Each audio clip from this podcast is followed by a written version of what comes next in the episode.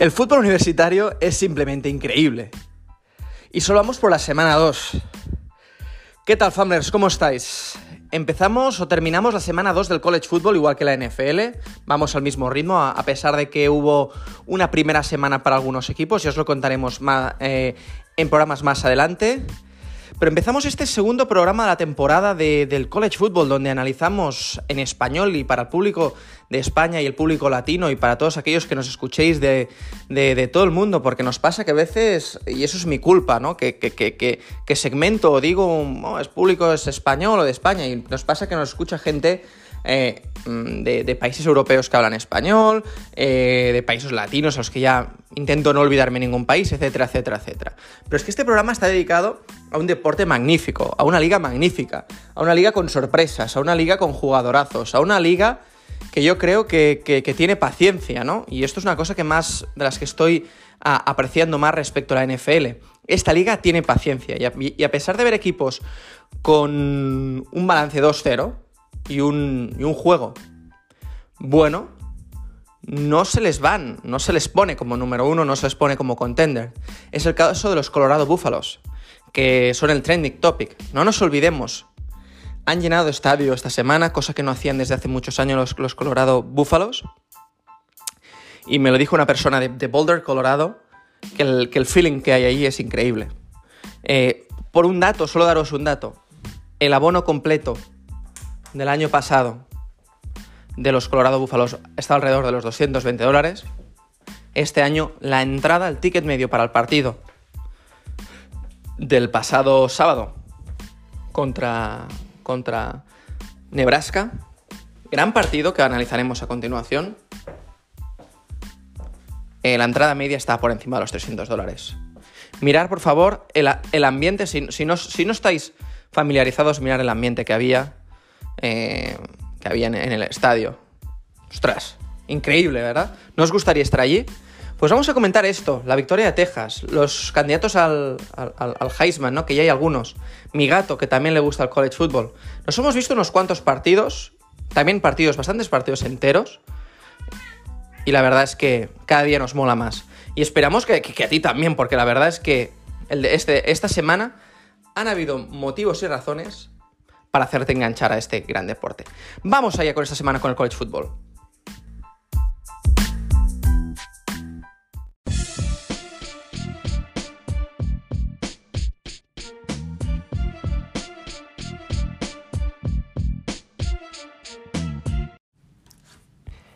Como decía en la introducción, esta semana se merece o merece una que te aficiones en el, al college football. Y no voy a ser insistente, ni voy a parecer que, me paguen para que te aficiones. Pero con algo que me gustaría empezar es con unas ideas que, vimos en una página de Instagram que nos gusta mucho, que se llama Elite College Football, en que nos dice, ¿no? Después de la semana 2, ¿eh? todas las, las, apuestas, las ideas, esos rumor, rumorologías, ¿no? Ideas que se pueden extraer y sacar de los resultados de esta semana, ¿no? La primera de ellas es, lo que vimos con Texas, ¿no? Texas hizo un partidazo, un auténtico partidazo, batiendo y ganando a, un, equipo como es Alabama, a un, a un equipo de college football. Como sabéis, hasta ahora, el college football ha cambiado bastante en los últimos años. Yo tampoco, ¿cómo diría? ¿Cómo diría? Os animaría a mirar o a, a deciros que, que os pusierais a analizar eh, la historia futbolística, porque por delante en el, y con el presente futbolístico del college ya tenéis suficiente, porque es cierto que las reglas, las divisiones van cambiando. Y es así que muchos equipos, por ejemplo, habrán integrado otras, se han integrado en otras, en otras, en otras divisiones, en otras ligas, en otras conferencias. Por eso digo que no, no os, no eh, no, no perdáis mucho tiempo en entender cómo anteriormente había funcionado, así que podéis ligarlo con algún jugador o algún equipo que os podía haber gustado, pues sigue, lo podéis mirar. Pero yo no os recomiendo que, entréis, que entréis a fondo en cómo, cómo fue la historia. Y un ejemplo de ello es lo que os voy a comentar ahora. Los playoffs del college football hasta, hasta, esto, hasta este año lo integran, lo integran cuatro equipos. Solo cuatro equipos. De, estos más de 170 que os, que os dijimos la semana pasada, solo entran solo entran cuatro. Y uno de ellos el año pasado fue, fue Alabama. Fue Alabama. Ese equipo eh, liderado ¿eh? por un Bryce Young, ¿eh? que, como sabemos, no el año pasado, pero hace dos años, pues, pues logró el trofeo Heisman. Pues estos, estos mismos Crimson, Crimson Tide, como se les llama al equipo de, de, Alabama, y que entraremos otro día en, por qué se llaman así, protagonizó una de las mayores sorpresas del fútbol universitario, que fue la derrota contra un equipo que realmente está muy bien, ¿no? Y que las apuestas dicen que, que va a alcanzar playoffs, que son los Texas Longhorns. Muchos dicen, y esto eh, es algo que, lo hablan más los americanos y a mí me lo dijo eh, un amigo mío de Alabama, eh, Scott, al que le mando un saludo desde aquí. Me, dijo el otro día que cuando Alabama está, que cuando Texas está bien, el college football está bien. Es curiosa esta frase, ¿no? Porque realmente hemos visto años donde, donde este programa, donde esta escuela, pues sacaba mucho, mucho eh, muchos jugadores, mucho potencial, tenía mucho potencial y realmente pues eh, brindaba a la NFL jugadorazos, pero es que en los últimos años no ha sido así. Y me diréis, no, es que trajo a Mahomes, sí, pero fue un caso. Trajo otros jugadores, sí, pero realmente fuera de ellos, fuera de ellos, Texas no es un programa que nos venga dando tanto talento, ahora me sale la palabra, tanto talento como nos viene dando Georgia, Clemson, mmm, Georgia, Clemson, eh, hemos dicho, Michigan, universidades, Ohio State, eh, universidades que han dado mucho talento y que han estado siempre en las primeras posiciones del draft. Ahora vemos que Georgia, eh, quien ha dado tanto potencial y tantos jugadores, quien va cada año entregando una media de 10, 15 jugadores por draft. 10 o 15 jugadores por draft son muchos jugadores. Son muchos jugadores. Fijaros que perder 15 jugadores por año o la habilidad de reconstruir tu equipo con 15 jugadores distintos en el año, en el año siguiente es complicadísimo. Complicadísimo. Sí que es cierto que algo que, además aprendí cuando estuve ahí estudiando en Florida es que las universidades americanas no paran. Y desde que se termina la liga, que es un poco más corta que la NFL, sí, aún más corta que la NFL, se termina alrededor de principios de enero, después de Navidades, por ahí Reyes, se juega las Bowls, que ya un día explicaremos con detalle qué son y cómo funcionan. De aquí hasta prácticamente finales de agosto, tienen mucho tiempo. Pues este tiempo lo invierten, uno, entrenando, dos, trabajando, tres, buscando el talento nacional y, que, para que venga a, los colleges y a las universidades, y cuatro, construyendo equipos. No hay descanso, a pesar de estos ocho meses, no hay descanso. Yo me acuerdo estar en febrero y ver a jugadores de los Souls de Florida, de Florida Atlantic, estar entrenando y jugando en pleno mes de febrero. Digo, pero si aún quedan seis meses, prácticamente medio año para que empiece la liga. Pues sí, están entrenando porque saben que una reconstrucción no es fácil y en este caso en Florida Atlantic pues fue una reconstrucción también de muchos jugadores y un, y un estilo de juego distinto que, se, que, fue tanto a la NFL, que se ha ido pues, a, pues eh, han terminado eh, cursos, sus cursos, sus estudios, etc. Un día contaremos eh, casos de cuántos años se puede jugar al fútbol, porque muchos de vosotros preguntaréis, pero ¿cuántos años se puede jugar al college football? Salió el caso de un jugador, no me acuerdo qué universidad ni su nombre, de que ya era su octavo año en, la universidad. ¿Puede hacerse? Puede hacerse. No es, no es típico ni es algo que vaya, vaya a suceder. Pues esto es lo que, es lo que viene a marcar la, la derrota de Alabama, de Crimson Tide, en casa, en tus, tus calas. Oh, me cuesta siempre pronunciar tanto, tanto pronunciar esta ciudad, eh, en casa de, Alabama, ¿no? Un partido, un partidazo que os recomiendo, al menos, mirar el, vídeo, el vídeo, el repaso, creo que hay un repaso de 15 minutos y creo, creo, creo que está bastante bien, os lo digo, yo he visto el partido y realmente, pues, me encantó. Creo que es un partidazo, que fue un partidazo con todas las letras de, la, palabra y con algo muy significativo, que es el gran equipo, el gran equipo que tiene, que tiene Texas. Texas está, está liderado por, ya lo sabéis, por un, por un nombre que tenéis que, sobre todo, recordar, ¿no? Que es Queen, Queen, a ver si lo pronuncio bien, que no me sale un nombre hoy, ¿eh? Queen Ewers. Queen Ewers, el quarterback, el cowboy, ¿eh? que el año pasado, pues ya os lo comenté la semana pasada, pues eh, junto a Jane Robinson, junto a mucho otro talento, lideró, lideró este, este, eh, este equipo que realmente pues tuvo un buen año y que terminó onceavo en el ranking, un, número muy bueno. Pero es que no nos olvidemos, Queen Ewers va a tener futuro en, la NFL y lo ponen como unos máximos con un top 5 de prospectos para los próximos años para la NFL. No sé qué equipo cuadraría, no lo sé honestamente, y no sé en qué equipo va a terminar. Pero sí que es cierto que el partido que hace, 24 de 38, sí que es un quarterback que los primeros años de NFL, pues tú, yo los primeros años de college football, perdonad, lo vi muy impreciso, lo vi que no conocía un receptores, que le costaba adaptarse el cambio de receptores eh, este problema lo está solucionando, porque como lo estoy viendo este año, como lo estoy viendo mejorando ya sin su, sin su peinado de, pony, ¿no? De caballo, eh, hombre, el partido que se hace 349 yardas, 3, 3, touchdowns, 0 intercepciones, pues al final lo hace un partido muy, muy, muy, muy completo.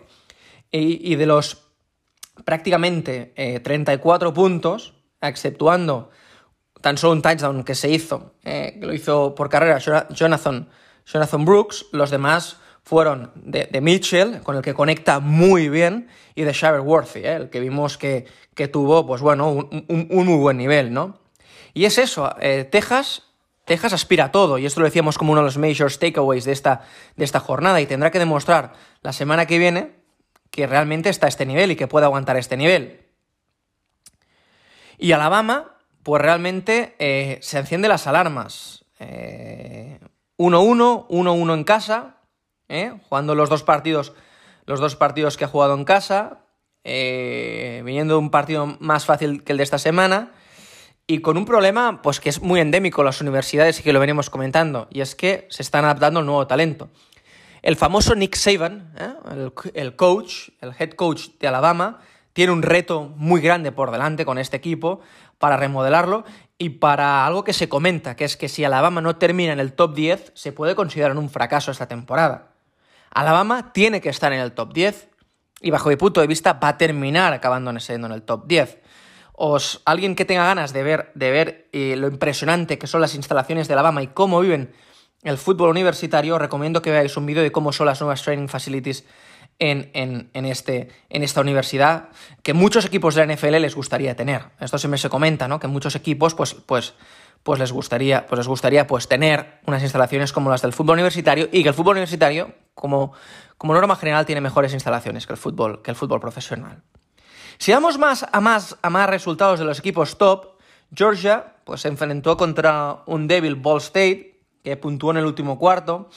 Georgia se mantiene firme después de dos años seguidos y van a por el tercero, algo que prácticamente nadie ha conseguido.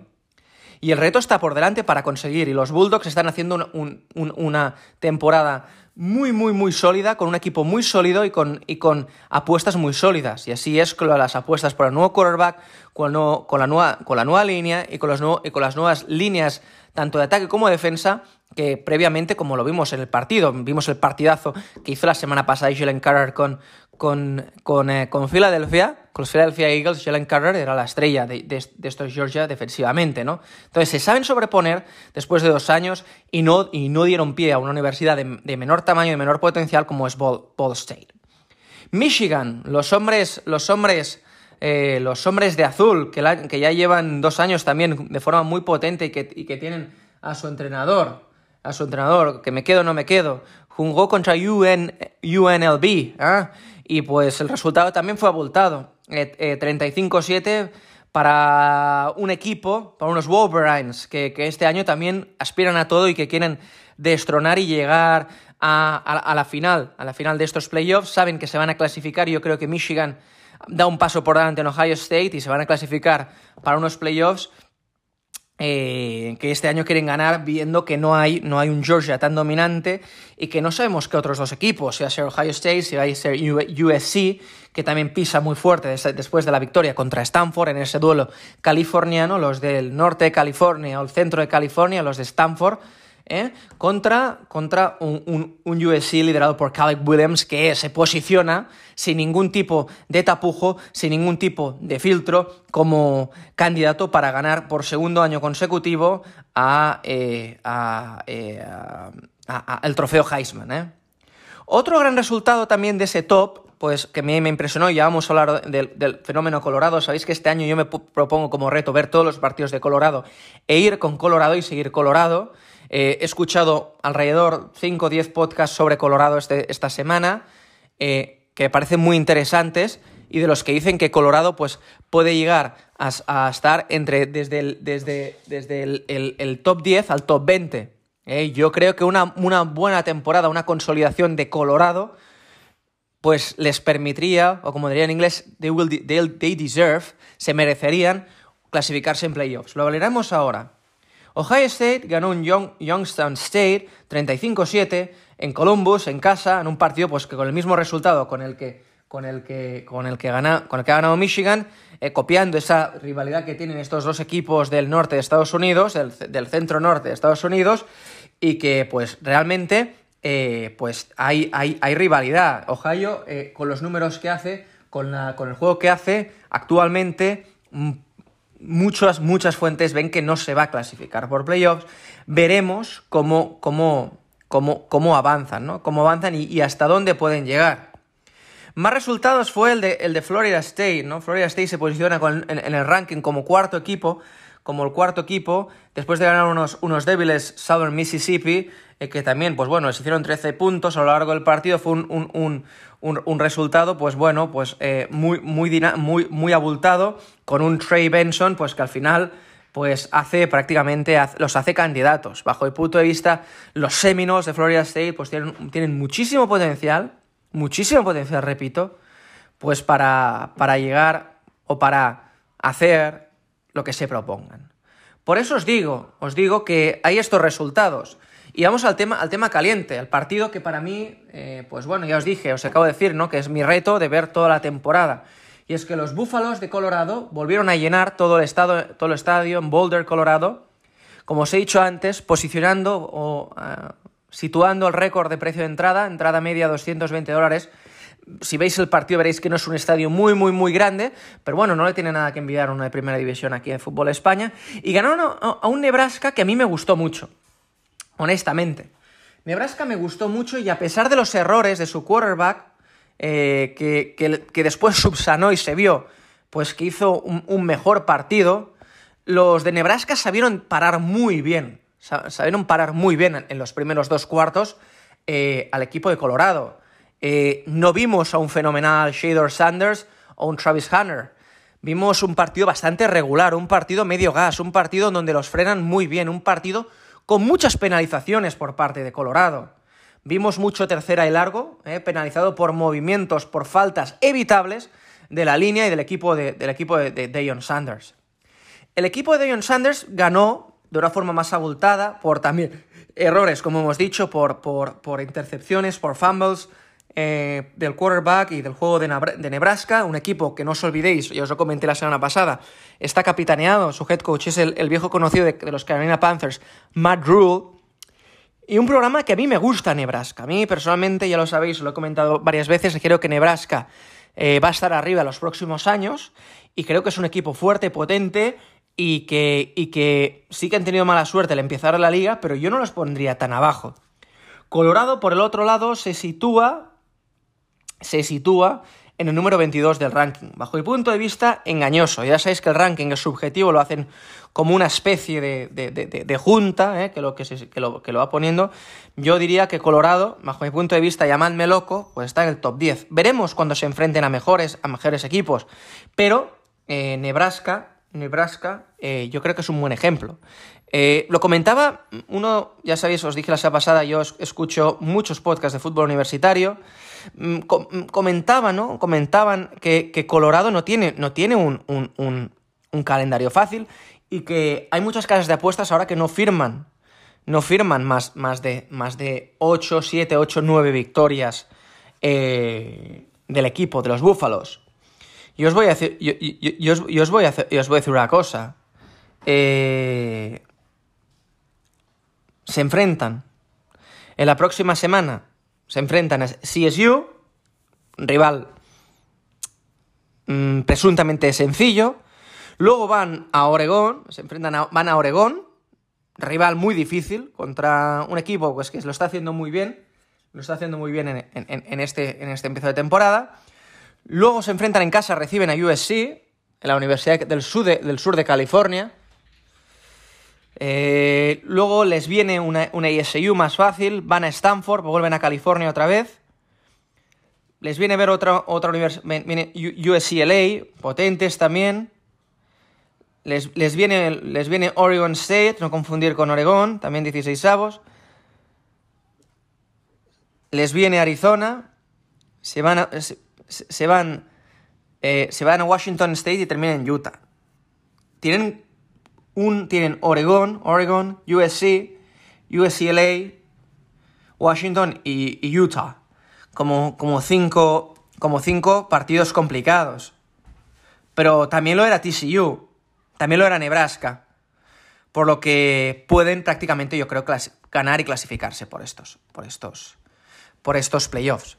Si volvemos a los, a los partidos, además de este partido, vimos otros partidos como LSU clavándole 72 puntos a Grambling, Oregon State, los que acabamos de comentar. Eh, no sé cómo se llama este animal, eh, me, lo, me, lo, diréis ya vosotros, eh, siempre lo confundo que ganó a UC Davis, ¿eh? Oregon State muy potente, las dos universidades de Oregon. Oregon, Oregon, no Oregon State, ganó a domicilio en Texas Tech, que pues viene de, de, perder dos partidos. Y de, él, en Elite College Football se preguntan una cosa, ¿es Texas Tech aún un candidato después de perder estos dos partidos en el Big 12? Veremos, a mí, a mí me parecen, a mí me convencen, a mí me convencen y han tenido dos partidos complicados contra dos, universidades complicadas. Si nos vamos, si nos vamos a, al, al análisis de la próxima semana, de los partidos de esta próxima semana, ¿qué partidos tenéis que ver? Antes de deciros, y no lo he comentado, que nuestros Owls, eh, nuestros Florida Atlantic, perdieron en casa contra, o, contra Ohio, ¿no? No Ohio State, contra Ohio, en una derrota, bajo mi punto de vista, muy decepcionante, un partido muy mediocre por parte de, los Owls, de Florida Atlantic, en un partido en la que la única anotación de touchdown fue por parte de la defensa, y un partido, pues eso, bastante, bastante mediocre. Eh, cuando os comente el partido que viene por Florida, Atlantic, y quizás empiezo por ellos en este último apartado del programa, veréis que no, veréis que no es algo que no es, que no es sencillo, ya que nos vamos ni más ni menos que a Clemson. a Clemson eh, para enfrentarnos a unos Tigers, pues que ya lo sabéis, que son candidatos y que a pesar de no ser uno de los tops, que no ser el top 10, pues hasta hace poco lo eran, ¿eh? con ese Trey Lawrence. Eh, sí, con Lawrence, ¿eh? se están confundiendo los nombres. ¿Qué partidos ver, qué partidos ver esta, esta, esta semana? Pues hay partidos muy interesantes. Yo os diría que, que, veáis, que, que, miréis, eh, que fuerais a ver eh, o veáis eh, el Colorado, y no porque me, haya enganchado yo este año, pero es que Colorado es Colorado y este año con Deion Sanders pues es, pues es un show y su hijo Sharon Sanders y Travis Hunter, aunque no lo buscó tanto en ese último partido y tiró de más, de más receptores. Colorado juega contra Colorado State en las mismas universidades, eh, contra eh, CSU, la otra universidad de Colorado, que tiene un ranking 0-1, en Boulder, Colorado, en casa de, los Búfalos. Partido presuntamente fácil para los de Dion Sanders si no, si no, si no tienen una mayor complicación. Oregon recibe a Hawaii, Hawaii, que ya viene de jugar otro partido, un tercer partido, y recibirán en Eugene, ¿eh? capital de las bambas Nike, miradlo, buscado, a los, a los isleños. Partido de la Pac-12, partido interesante. Texas recibe Wyoming. No es un partidazo como el de la semana pasada, pero veremos cómo Queen Ewers y la tropa afrontan este partido. Michigan recibe Bowling Green, una universidad pues que tampoco pues no es un, un gran partido, pero que enfrentarán en Ann Arbor y que puede ser interesante. Partido interesante que a mí me gusta, Florida, que, vino de perder la semana pasada, pero que quieren ser contenders y que están con muchas dudas, recibe a Tennessee, una universidad muy potente, onceava en el ranking. Washington State recibe a Northern Colorado. North Carolina Central se va a UCLA a Pasadena a jugar. Washington se va a Michigan State, a Slingsing en Michigan a jugar. Oklahoma, duelo de Oklahoma, ¿eh? Oklahoma, eh, se va a Tulsa a jugar, Oklahoma University, ¿eh? no, no, no, confundir con, con, con, Oklahoma State, estos son los Sooners, Oklahoma. Minnesota se va a jugar a North Carolina, a Chapel Hill, a North Carolina. Northwestern contra Duke, Western Michigan contra Iowa, Western Kentucky contra, contra Ohio State. Duelos interesantes, Central Michigan se va hasta Notre Dame, hasta Indiana, para jugar contra uno de los rivales a batir de esta, de esta división. South Carolina se va hasta Atenas, hasta Georgia, para jugar contra, contra los Bulldogs. Partido interesante, a mí me gusta South Carolina, ya lo sabéis, creo que es un rival underrated y tiene pues a, Spencer Rattler como quarterback. Alabama se va también a Tampa, al Raymond James Stadium, para jugar contra South Florida. San Diego no se va a la costa de la costa oeste, pero sube hasta, hasta Corvallis, en Oregon, para jugar contra Ohio State. Y por último, lo digo, los Owls juegan contra Clemson. Una semana que sin duda va a ser una semana de fútbol, una semana con mucho show, una semana con muchos partidos y una semana donde veremos si realmente estos equipos que están liderando estas divisiones son candidatos, son favoritos y van a ello, o algunas de las grandes universidades o de las sorpresas de esta temporada nos dan esta semana número 3 una sorpresa negativa o una sorpresa positiva. Ya lo sabéis, termino este programa, mi nombre es Matías Ramón y soy corresponsal de, The Fumble Show y de Mundo Deportivo en temas de NFL y College Football. Y ya lo sabéis, si tenéis dudas, si queréis participar, si tenéis cualquier tema relacionado con el fútbol o con lo que queráis, si queréis también alguna recomendación sobre Estados Unidos o San Juan de Espí, podéis preguntarnos. Un saludo, nos vemos la semana que viene con College Football.